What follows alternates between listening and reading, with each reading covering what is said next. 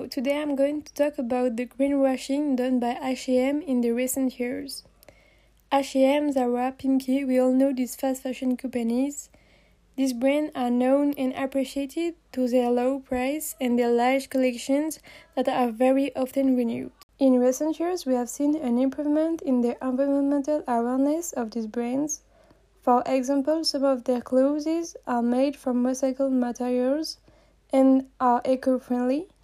They also stopped using plastic bags and they are now using cardboard recycling bags. So we might believe in a real ecological conscience, but this is not the truth.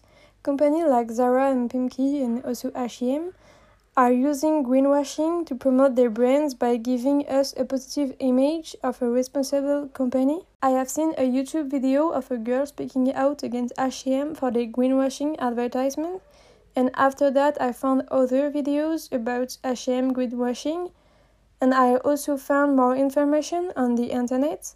But I'm not going to repeat all this information because you can have it too. Uh, I'm just going to summarize a little bit and give my opinions about it. So I will begin with of key number.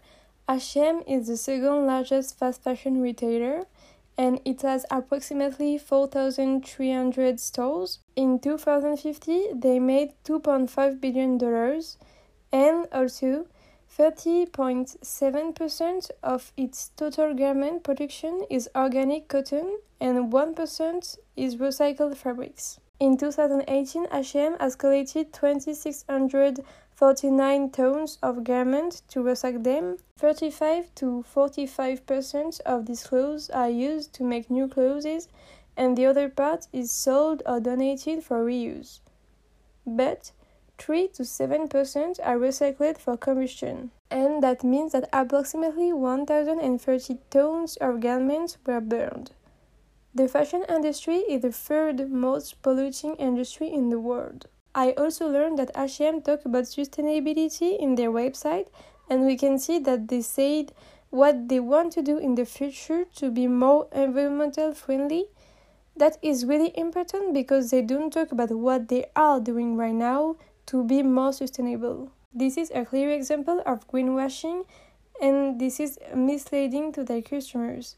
They are also paying celebrities and influencers to promote the ecological. But this environmental problem is not the only problem of H&M.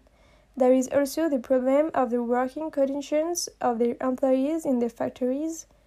In order to make more profit, they made their products in poor countries where the labor is less expensive but these employees work in poor conditions and are underpaid. So now I'm going to talk about my recommendation.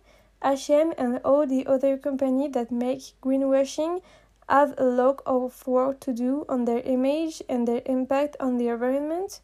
They should focus more on their impact on the environment rather than on their image as a green brand. I think we are all more or less aware that the image of a green brand they give is false and we can agree that we prefer actions to words. So, this brand should change their strategy of greenwashing and they should try to make real changes that will have a real effect on their environmental impact. I found a lot of solutions that company can apply and that we can also apply.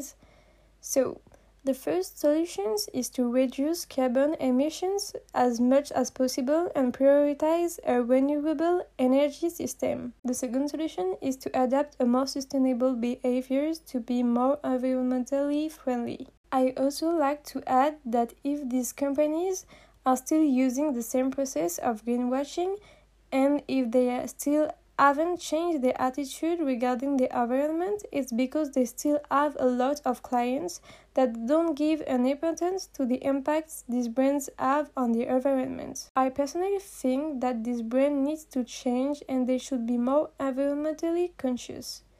They should start by changing their manufacturing system. For example, they should use more environmentally friendly materials. But I also think that we all have our role in this fight of environmental awareness in order to make our world more environmentally sustainable.